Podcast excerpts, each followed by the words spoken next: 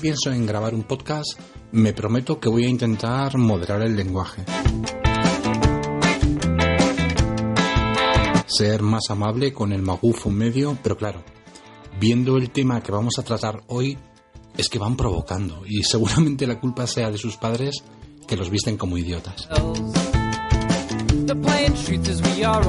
Esto es Sapere Aude en formato podcast, capítulo 9.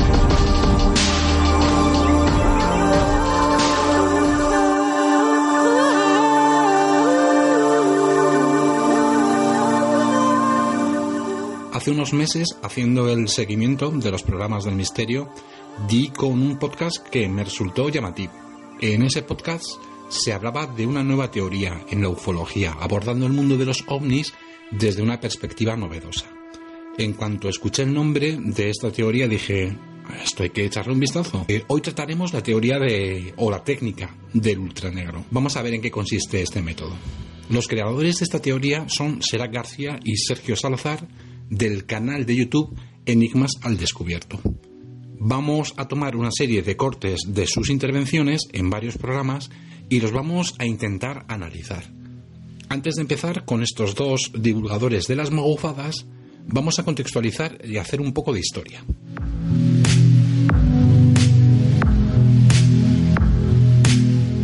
No existe ninguna constancia de la existencia de platillos volantes, ni en nuestro planeta ni en ningún otro.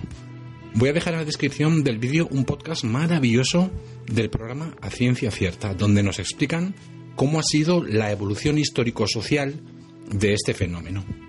El hecho de que los platillos volantes no existan no significa que se puedan dar en la atmósfera o en cualquier punto del planeta fenómenos que no podamos explicar hoy, mañana será otro día. Además de que el mundo de la ufología no es más que un fenómeno cultural. Llevan estancados desde 1947 a la hora de plantear diferentes explicaciones para definir el fenómeno. Y esto les desanima. Nos desanimaría a todos, lógicamente, pero claro, si te empeñas en intentar demostrar algo que no existe, estás condenado al fracaso. Dicho esto, cada cierto tiempo sale a la luz un, iluminado con una teoría distinta y novedosa que intenta dar una patada a los cimientos del mundo magufo, de la ufología.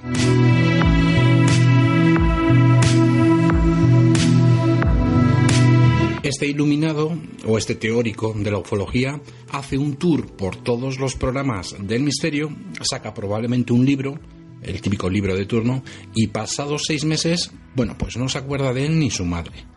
Uno de los últimos fue el sinvergüenza José Antonio Caravaca, con su teoría de la distorsión. Y con sinvergüenza me refiero a eso, que hay que tener una cara bien dura para haber intentado colar la payasada que defiende. La explicamos. Las personas que vieron platillos en los años 50 veían naves con remaches, con trenes de aterrizaje, con tornillos, etc. ¿Sabéis a lo que me refiero? Las personas eh, de los años 70 veían platillos impulsados con energía nuclear. Y las personas que veían ovnis en el año 2019, pues parece que se parecen mucho estos ovnis a los de la serie Halo. ¿Qué quiere decir esto? Pues lógicamente que el fenómeno ovni, al ser cultural, se amolda a la tecnología que conoce el testigo de la época, como no puede ser de otra forma. Un testigo del año 1964 no se imagina cómo van a ser las aeronaves en el año 2019 por lo tanto, su ovni corresponderá a lo que él conoce. Y aquí es donde el caradura de Caravaca le da la vuelta a todo esto para poder crear su teoría de la distorsión y decirnos, por favor, agarraos bien, que los hombrecitos verdes que van montados en, en su nave sideral interactúan con nosotros modificando nuestra percepción de la realidad. Y para que no nos asustemos, se presentan ante nosotros con la tecnología de la época correspondiente. Si estás en los años 70, me voy a presentar ante ti con la tecnología de esa época para no petarte el cerebro. Y con estos huevazos, Caravaca se ha presentado o se ha paseado unos mesecitos por los platós de televisión y de todas las radios de España.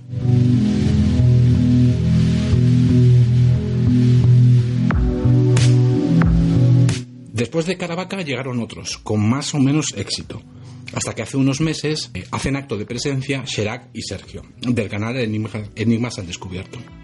No había oído nunca hablar de ellos, pero de una manera paralela les escuché presentar su teoría en otro programa del misterio más o menos popular. Estos dos señores son los creadores o inventores, como dicen ellos, de la técnica del ultranegro. Pero como explicaré más tarde, lo de inventores lo vamos a dejar ahí aparcado sin reírnos mucho. Con esta técnica dicen haber descubierto y comprobado que el universo está lleno de entidades biológicas, como le escuchamos decir a ellos mismos. Uf, pero sí, pero sin ningún lugar a dudas. Pero es que está el, universo, está nuestro sistema solar lleno de ellos. Sin, lugar a dudas. Una afirmación muy atrevida, ¿no creéis? Bueno, eh, cuando te imaginas sin saber nada sobre este asunto y te preguntas qué puede ser la técnica del ultranegro con la que nos han podido llegar a confirmar que la vida extraplanetaria está ahí, ante nuestros ojos, pero que no solo las agencias espaciales con presupuestos astronómicos no han sido capaces de detectar, porque son unos ineptos, sino los miles de centros de astronomía con equipos increíbles, tanto humanos como técnicos, así como los cientos de miles de aficionados a la astronomía de alto nivel, con equipos nada desdeñables, no han sido capaces de detectar. Claro, lo primero que te viene a la cabeza es que estos dos señores, en primer lugar, deben ser personas muy interesantes, que han sido capaces de dar con, con esa idea o método que no se le ha ocurrido a nadie más, y a partir de esa idea revolucionaria, inventar una técnica sumamente sofisticada para poder contrastarla. Yo creía que pudieran haber inventado una especie de, telescopio de alto espectro eh, en el que por medio de algoritmos o ayudado por otras herramientas como visión infrarroja, interferometría, haces de láser, acceso a grandes radiotelescopios, todo ello combinado para dar como resultado un método de alta precisión para detectar aquello que las mentes más brillantes del planeta no habían podido lograr.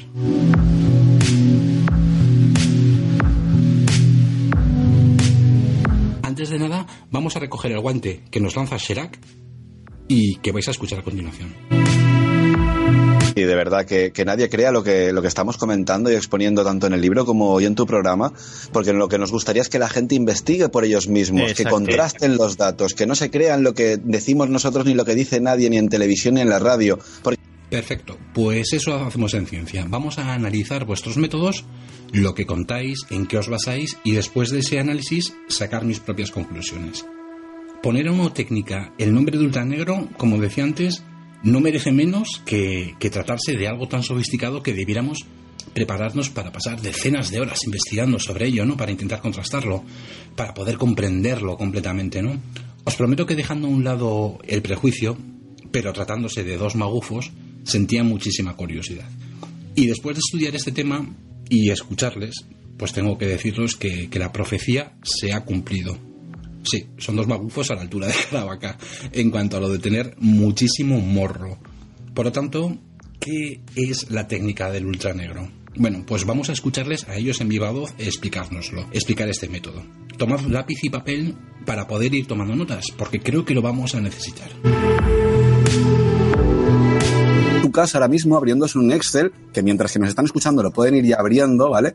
Y cogen esa fotografía que vamos ahora, no sé, cualquier, ya sabes Sergio, cualquier fotografía de tantas que tenemos, y aplícale el, tratamiento, pues el, el, básico, para que todo el mundo pueda comprobar simplemente cómo funciona esto de jugar con los colores y cómo una información que está oculta puede salir a la luz mediante un brillo y un contraste. Y luego pasamos a esto, me parecería, si... Esto que habéis escuchado no es ninguna broma. Vamos a escucharles explicarlo con algo más de detalle. Esta es la fotografía que hemos, que hemos pegado. Lo único que tenemos que hacer es un doble clic, ¿vale? Estamos en el, en el Excel, puede ser un Word, puede ser un PowerPoint, y dándole un doble clic encima de la imagen accedemos a la cinta de lo que es el formato, ¿de acuerdo? Dentro de esta podemos escoger, por ejemplo, brillo y venirnos a opciones de corrección de imágenes. ¿De acuerdo? Una vez que estamos ahí, me sale esta ventanita, la voy a mover por aquí porque por aquí me va a visualizar algo. Y vamos a aumentar lo que es el brillo, ¿vale? Y el contraste, ¿vale? Tendremos que jugar un poquito con el brillo y con el contraste para ir viendo qué es lo que podemos, lo que se puede ir visualizando. Y ahí lo tenemos, más o menos. Ahí tenemos lo que existía justamente detrás de lo que es el módulo lunar. ¿Cómo os habéis quedado?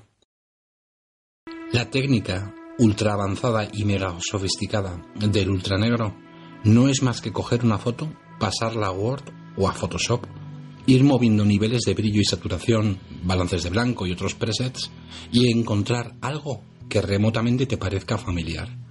Se puede tener menos vergüenza en la vida. Con este método, estos dos gañanes vienen a revolucionar la ufología. Yo no entiendo nada de fotografía, unos conceptos básicos, pero claro, surgen muchísimas preguntas. Si tú modificas los valores en una fotografía, ¿en qué momento esos valores son los correctos? Me explico. Modificamos el brillo de una foto hasta que yo veo una pareidolia en ella. Pero claro, tú igual no la ves como la interpreto yo. Así que hay que seguir modificando el brillo hasta que tú la veas. Pero al modificar el brillo, yo dejo de percibirla como lo hacía antes. Así que, ¿cuál es el valor universal para que modificando los parámetros de una foto, esos valores sean comunes a todos? No existen. Y son meramente interpretativos. Como en el psicoanálisis, si sueñas con un conejito, un psicoanalista puede interpretar que ese conejo representa tu inocencia, pero si vas a otro charlatán psicoanalista, puede que te diga que ese conejo es la representación de tu virginidad. Como no existe una metodología uniforme, está sujeta a la interpretación del observador, y en el caso de la mierda del ultranegro, depende de lo que te parezca a ti, una vez que has modificado los valores de la foto. Es cierto que podemos saber si una fotografía está photoshopeada, si se le han borrado información, si se le han añadido objetos, pero lo que nunca vamos a saber es qué es un manchurrón de una determinada forma, de color negro, que aparece cuando modificamos los parámetros. Para ti puede ser una estructura alienígena y para mí un Zara que ha abierto Mancio Ortega en la luna. ¿Quién de los dos tiene razón? Basándose en una mancha. Aquí no se acaba la cosa. Basado en manchas, y formas más o menos definidas que aparecen cuando modificamos los parámetros de una fotografía, estos dos señores se posicionan y nos explican qué es para ellos. Escuchad. Pues mira, Alberto, nosotros nos estamos encontrando con dos tipos de lo que hemos denominado estructuras. Estructuras, por ejemplo, biológicas. La gente cuando escucha estructuras biológicas, pues su homólogo en la Tierra, por ejemplo, sería una barrera de coral, por ejemplo. Es una estructura que ha sido hecha por una, una forma de vida, por biología, ¿vale? Entonces nos estamos encontrando en la Luna unas formas muy como lo que estáis observando ahora, con formas redondeadas y demás que están en el fondo, es decir, una especie de estructura que suponemos o creemos que lo está haciendo un ser vivo, no nada que ver con el típico marciano y demás, eso ya lo veremos más adelante o en otro programa si queréis. Y luego sí que nos estamos encontrando, por ejemplo, unas estructuras muy rectilíneas que gracias al ultranegro las podemos observar y tienen unas, unas líneas y unas aristas completamente rectas. Habéis flipado, ¿no? Habéis alucinado.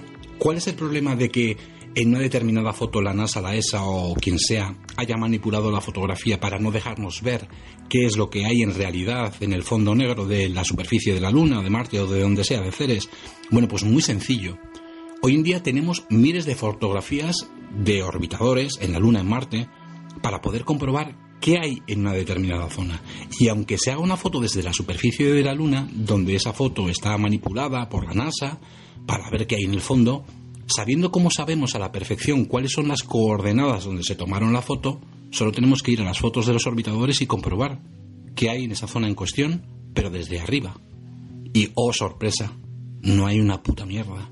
Cuando se plantean ideas desquiciadas como las de estos dos, debes estar preparado para poder responder de una manera imaginativa, con el fin de poder sostener tu delirio. Así que los chicos de Enigmas al descubierto, como supongo que sabrían que alguien les iba a preguntar por qué no se ven estas estructuras desde el espacio, argumentan que estamos ante estructuras biológicas transparentes.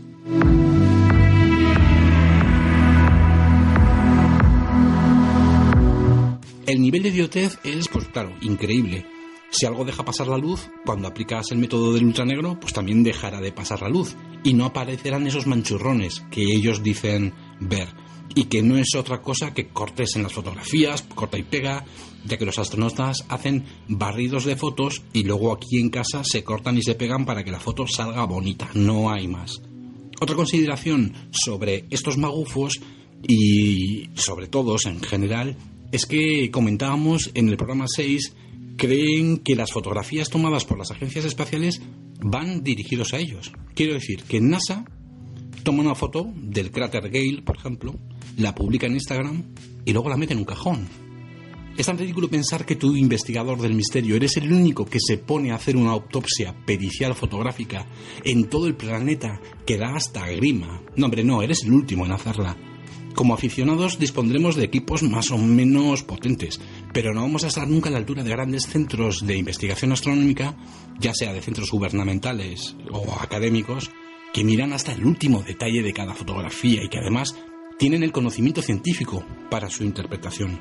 Así que llega el gañán del misterio psicotrónico con su Photoshop craqueado a tocar los presets de los niveles y cree que es el primero al que se le ha ocurrido hacerlo. Y no le basta con ser tan inútil, sino que pone a decir en público que ha inventado un método inédito y revolucionario.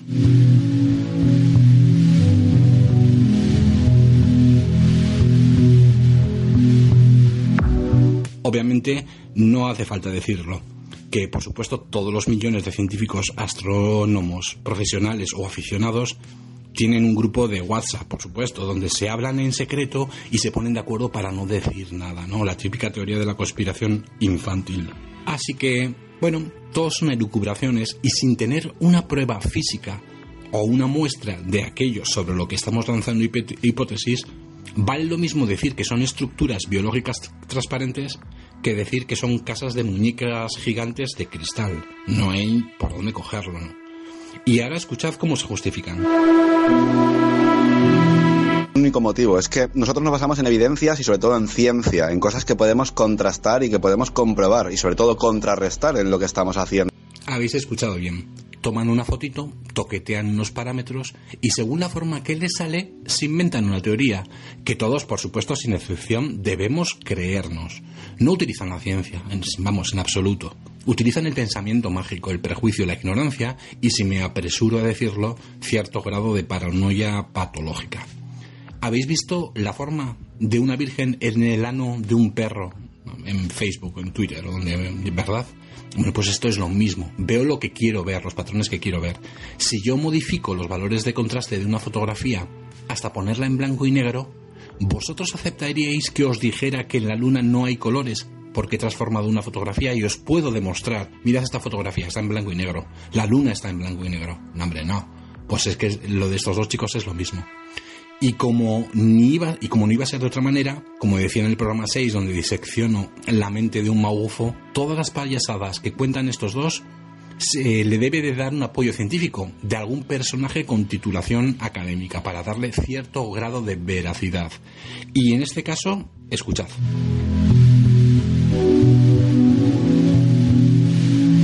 Terrestres, al basarnos en ciencia podemos comprobar como hay científicos de la ESA, de la Agencia Espacial Europea, como es la doctora Maggie Adrin Pocock, que apoya esta hipótesis y luego sobre todo porque... Bueno, en el programa de sobre por qué los en el mundo del misterio se quiere reescribir la historia, os contaba que, bueno, pues que pues que el magufo tiene el sesgo de información, bueno, como lo tenemos más o menos todos. Pero bueno, en el caso de los magufos es un poquito más evidente, ya que toma al científico que dice la payasada que le conviene y a los que dicen lo contrario, que suelen ser mayoría y que además suelen llevar la razón, bueno, pues lo desechan.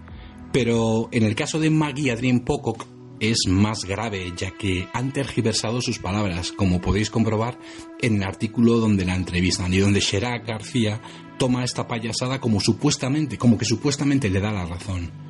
Os dejo la entrevista en el cajón de, la descripción en YouTube para que podáis leerla vosotros mismos en el periódico de Independent, que es un periódico bastante prestigioso y donde podemos leer el siguiente titular. Aliens could resemble jellyfish the size of the football field, says government advisor. Los extraterrestres podrían parecerse a medusas del tamaño de un campo de fútbol, dice un asesor del gobierno. Bueno, podrían parecerse en ningún lugar aseguran absolutamente nada, además de que se trata de un titular que, como todos sabemos, sirve como clickbait para captar la atención del lector. Pero más adelante, dentro del artículo, dice: Dr. Maggie Adrin Pocock, a leading scientist of European space company Astrium, has suggested that for fun, being little green men, aliens could actually look like giant jellyfish. The bizarre creatures the British scientist has dreamed up artist says an example of life not as we know it. Traduciendo, la doctora Maggie Adeline Polocock una de las principales científicas de la compañía espacial europea Astrium, ha sugerido o ha soñado, lejos de que los pequeños hombres verdes existan, los extraterrestres podrían parecerse a medusas gigantes. Podrían, me lo imagino así, sueño con que sean así.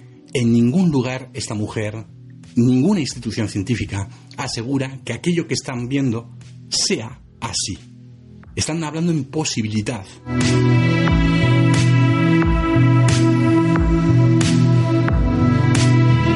Además que es que yo no puedo estar más de acuerdo. Puestos a soñar, si existieran entidades biológicas, por supuesto, pudieran adoptar la forma que nos diera la gana. En mi caso quiero que sean Pokémon de agua. Pero como habéis podido leer, en ningún momento aseguran su existencia es la mala fe de Sherak García, su falta de, decencia o ausencia de comprensión lectora, lo que el que ha tergiversado las palabras de esta astrobióloga, sin decoro ni vergüenza alguna. Y esto es algo común en el ecosistema psicotrónico magufo, manipular deliberadamente fuentes.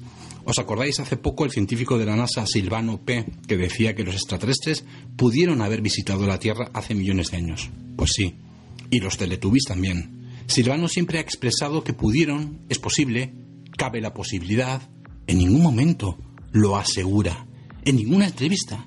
Sin embargo, el magufo manipula, o bueno, ya no sé si manipula, malinterpreta consciente o inconscientemente, y cambia la posibilidad por dos puntos. Los putos extraterrestres estuvieron en la Tierra como asegura un científico de la NASA que se ha apostado a su hermana a que es verdad. Hombre, no, hay una diferencia. Aprended a leer.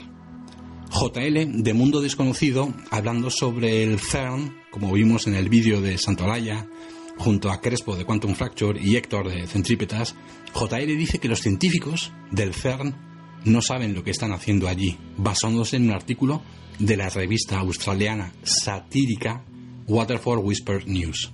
Es como si nuestro ministro de Cultura comentase un artículo del Mundo Today. Hasta ese punto es el nivel de los magufos, que ni saben leer, ni saben discriminar en fuentes cómicas y fuentes serias. Siguiendo con lo de la doctora Maggie Anderin Pocock, de la que será García se sirve para intentar colarnos que mira qué teoría del ultranegro más seria defiendo, que hasta la científica de alto nivel como esta muchacha lo apoya. Bueno, en primer lugar, decir que, como ha quedado claro, no lo apoya.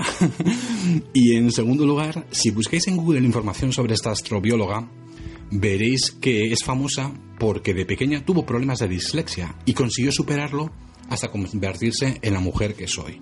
Y que lo de las medusas del tamaño de campos de fútbol, bueno, pues es una anécdota sin más.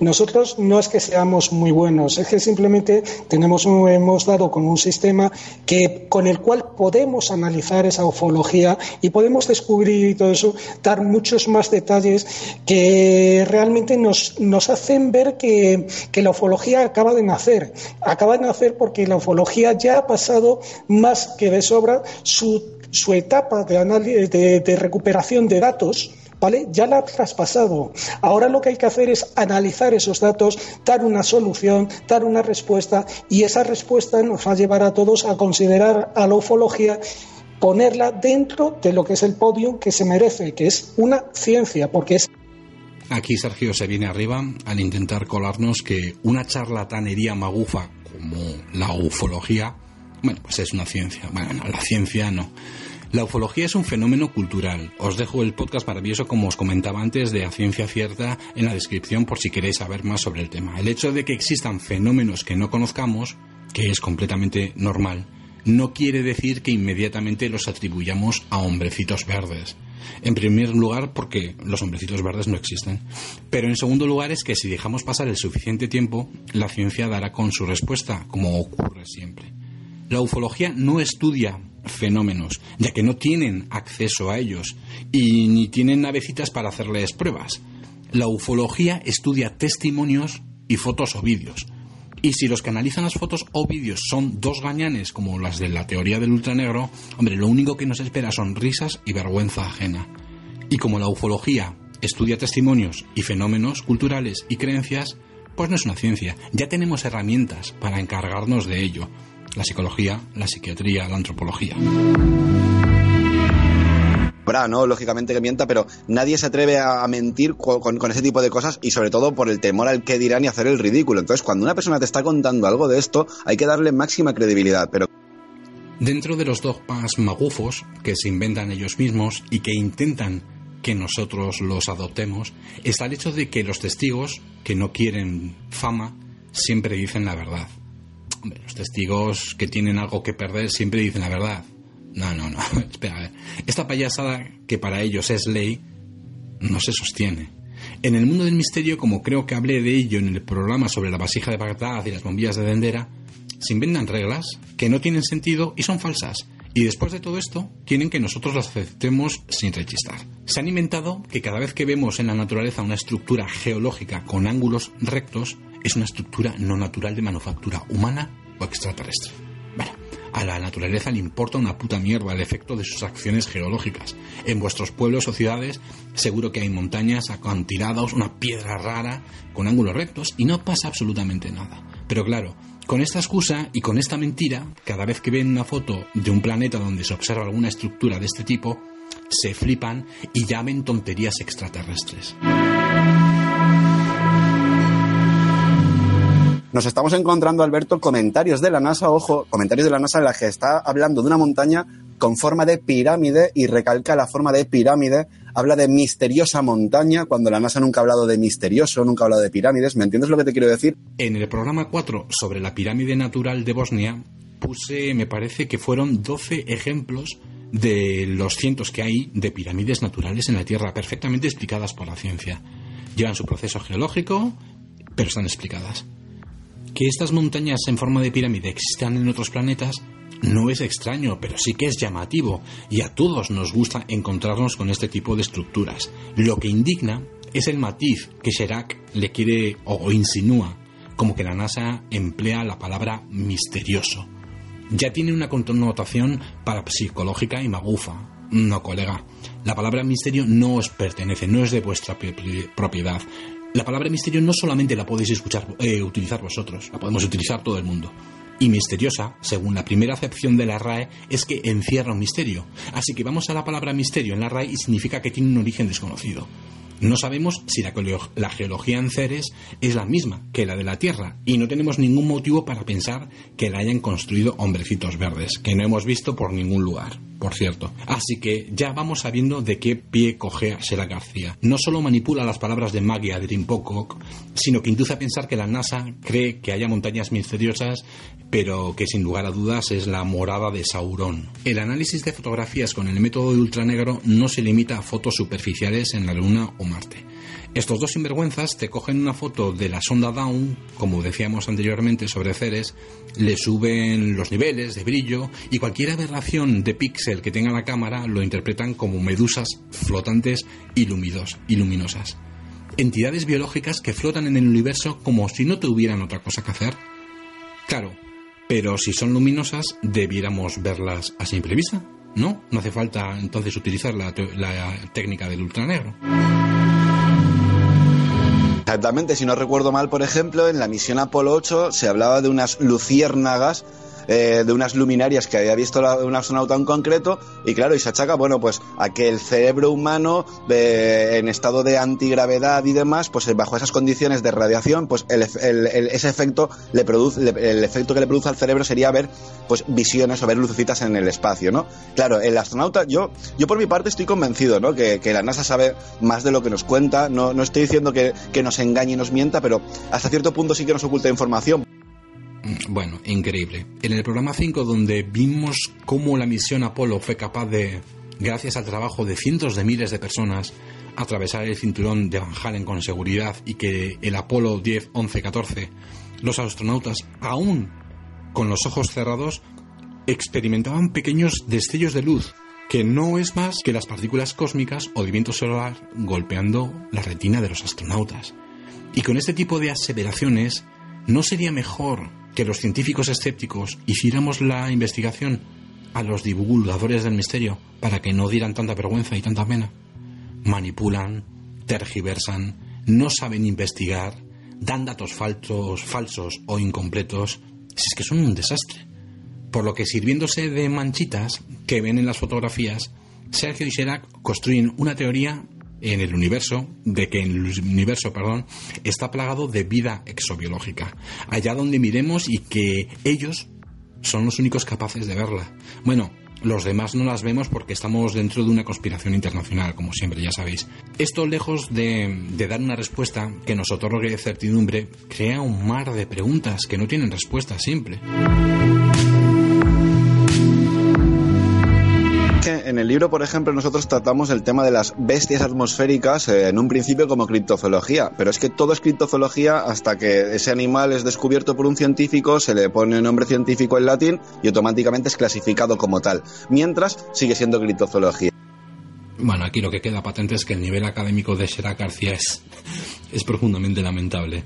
No, Sherak, la criptozoología es una pseudociencia que no está reconocida por la ciencia, y en particular por la biología o la zoología. Ningún criptozoólogo ha descubierto nunca nada, y el término críptido no es aceptado por ningún estamento científico. Podemos describir animales que creíamos extintos, pero que siguen siendo animales, y de ellos se encargan los biólogos. La criptozoología se ocupa de perseguir el monstruo del lagonés, el yeti y en sus ratos libres capturar Pokémon. Y no saber que la criptozoología no es más que una broma dice mucho de cómo Sherak ve el mundo y de lo mucho que nos podemos fiar de él. Y como muestra, otra perla del magufo.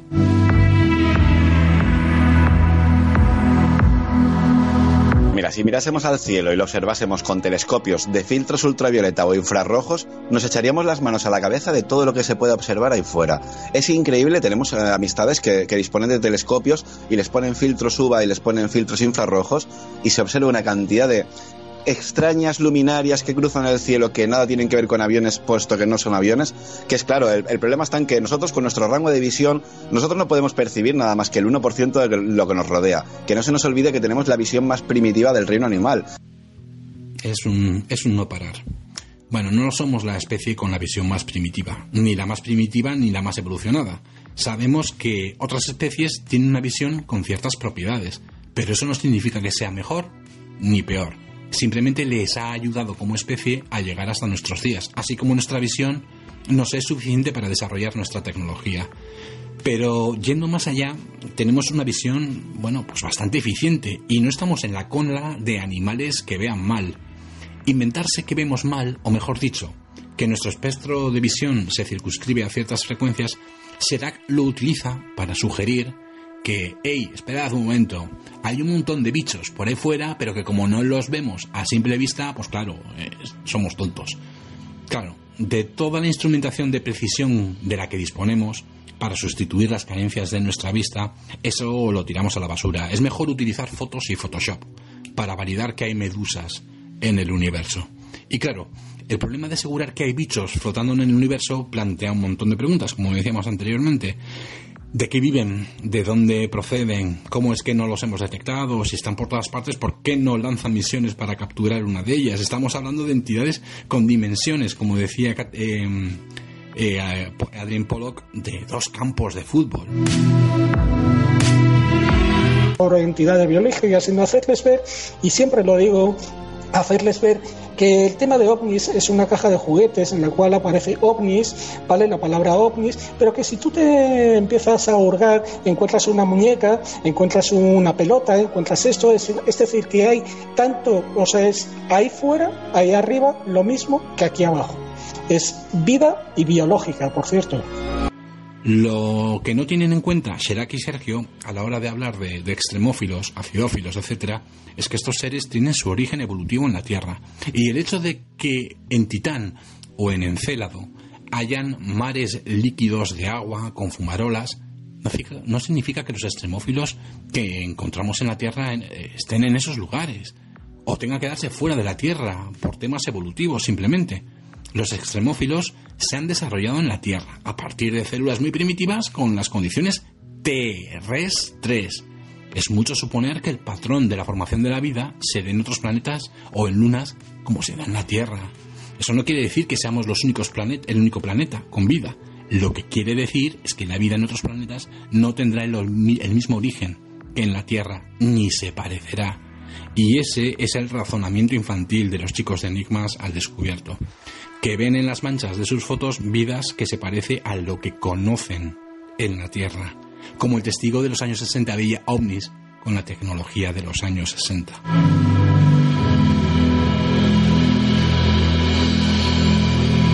Claro, estamos hablando de seres tan sumamente evolucionados, eh, lo que posiblemente esa evolución ya ni siquiera necesiten de una comunicación con otras civilizaciones, ni muchísimo menos porque tendrán suficiente energía y alimentación como para tener que estar investigando. Nosotros somos curiosos porque somos muy primitivos, ¿no?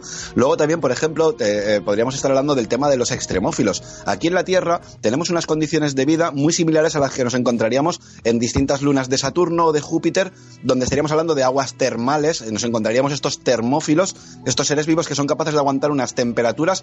Decir a partir de una mancha en una fotografía que un bicho es muy o poco evolucionado, bueno, pues es una, temeridad y un invent muy grande. No tienen acceso físico a esa entidad biológica para estudiar su anatomía. Está todo en, en, su mente o es una invención surrealista, por no decir patética. Así que como conclusión, para esta broma, bueno, pues ya hemos visto lo que estos dos flipados intentan hacer. O sea, intentan destacar en el mundo de la ufología con una teoría para disminuidos mentales. Hay que decir que en varios programas donde han asistido como invitados, el presentador se quedaba medio flipado cuando le explicaban que la teoría ultra negro, ultra tecnológica consiste en abrir una foto en Excel. O sea, una teoría ridícula llevada adelante por dos hombres que intelectualmente, bueno, pues dejan bastante que desear les auguro un par de meses paseando por canales de YouTube de tercera división y bueno, pues pasar al olvido como pasó Caravaca.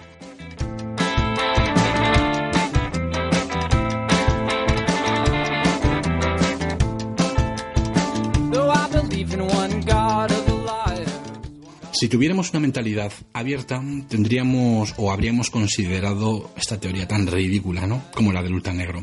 Gracias a Newton utilizamos el pensamiento crítico para defendernos de magufos como los que hemos conocido esta noche.